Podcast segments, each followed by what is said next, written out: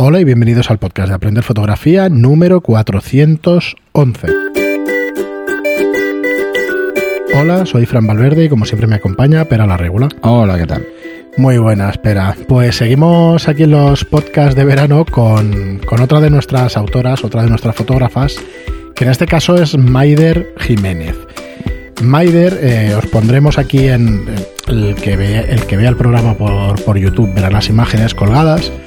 El que lo escuche puede ir a nuestra web para, para ver el link donde podrá ver sus imágenes.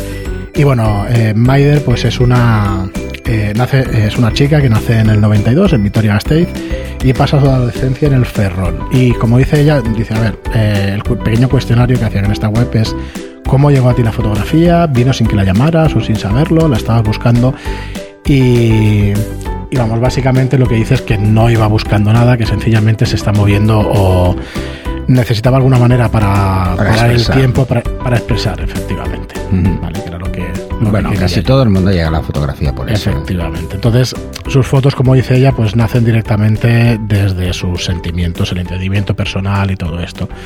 Lo que viene a ser la tristeza, melancolía, el amor, admiración, el cariño. Y si vamos a sus, a sus fotografías, pues lo vemos claramente. Expresan más que otra cosa sentimientos.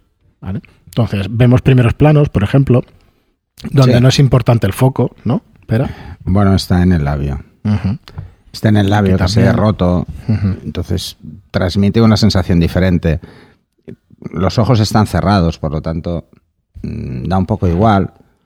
Esto va muy a gustos, muy poca profundidad de campo. eh, es quizá un juego que, pare- que recuerda mucho más la, la fotografía más narrativa de principios de los 60.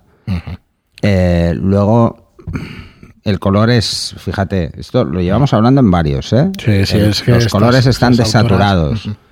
Eh, en esta, que es todo rojizo, se ve desaturada la piel. O sea, se ve que encima está desaturado, que debía ser rojo totalmente ese fondo. Y luego predominan los tonos azulados, las temperaturas de color bajas. Eh, bueno, eh, lo que yo hacía hace 10 años ahora parece que, que está más de moda, ¿no? Sí, sí, todas, todas estas imágenes pues tienen como apariencia de recuerdos o de sentimientos y cosas así. Sí, evocan emociones, y además, mm, eh, al final cuando preguntan en el cuestionario qué fotógrafas, eh, dinos unos fotógrafos que te, que te seduzcan, ¿no? que, que te gusten, pues nos da un par de autoras que ya hemos visto, Lua Ocaña, Laura Carrascosa, pero nos da un par de referentes eh, de Estados Unidos e inglesa, que son Nan Goldin y Diane Arbus.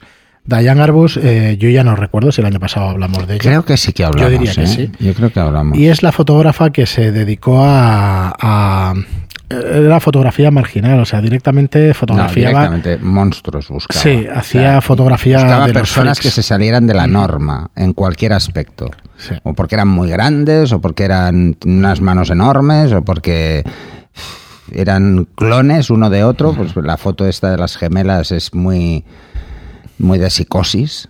Sí, de hecho, esa foto de las gemelas está inspirada. está la película del resplandor, que están las dos gemelas, Eh, está eso, inspirada en esta foto. Está inspirada. Pero directamente, porque si, No, la, no, si no, la sí, veis, sí, es clarísimo que está, que dices, ostras, Stanley Kubrick, pues mira, aquí co- copia hasta el apuntador. Sí, cosas, sí. o sea que- Pero- esto es normal, porque al no, final son es que es así, referencias. ¿eh? son referentes. Y son referentes que muchas veces están en tu subconsciente, no eres consciente realmente de que lo has visto, y están ahí y te, te afectan, te hacen cambiar tu percepción de las cosas. Nan Goldin también es una fotógrafa contemporánea, muy de, de sentimientos, muy de personas y bueno, si veis su trabajo y eso, la trataremos en algún en algún programa de estos porque la verdad es que es otro referente de la fotografía social, diría yo.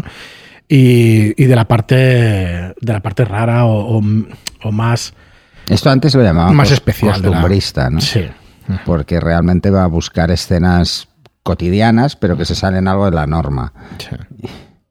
Sí, sí. Y bueno, Pues nada, os dejamos eh, con Maider Jiménez, muy interesante también su trabajo, su web también la dejamos, pero que sepáis que está en construcción, así que poco podréis ver, os dejamos aquí en, en las notas del programa, así que sí que os ponemos alguna de las, de las fotos que hemos comentado.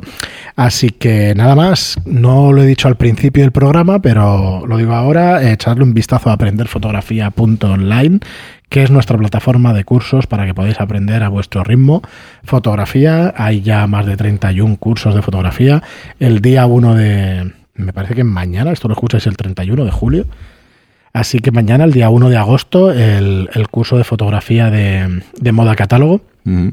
Muy interesante. Al final han sido dos horas de curso bastante, con bastante contenido, con el la última lección además con, con la edición de las fotos, ¿no? Mm. Los trucos para cortar, para poder para poder arreglar vuestras fotografías rápidamente, así que echarle un vistazo. Bueno, es una fotografía que lo que requiere es precisamente, técnica. eh, por un lado, la técnica para evitar luego el postproceso.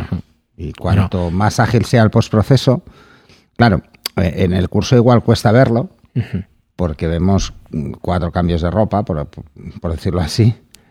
Pero imaginaros eso trasladado pues a 200 cambios. Entonces Es que es lo que te muy iba a decir. en eh, el pospo. probablemente no podamos calcular el tiempo de ahorro, pero el ver este curso te va a ahorrar horas y horas y horas de postproceso. Bueno, te das, te das cuenta de de, que, de que mm, si utilizas bien la luz, pues te vas a ahorrar mucho tiempo. Mucho tiempo. Así es, así que echarle un vistazo en aprenderfotografía.online y nada, deciros como siempre que, es un placer que nos escuchéis, que estéis ahí, daros las gracias por todos los comentarios, por todas las escuchas, por las reseñas de 5 estrellas en iTunes y por los me gusta y comentarios en iVoox. Gracias y hasta el próximo programa. Hasta el siguiente.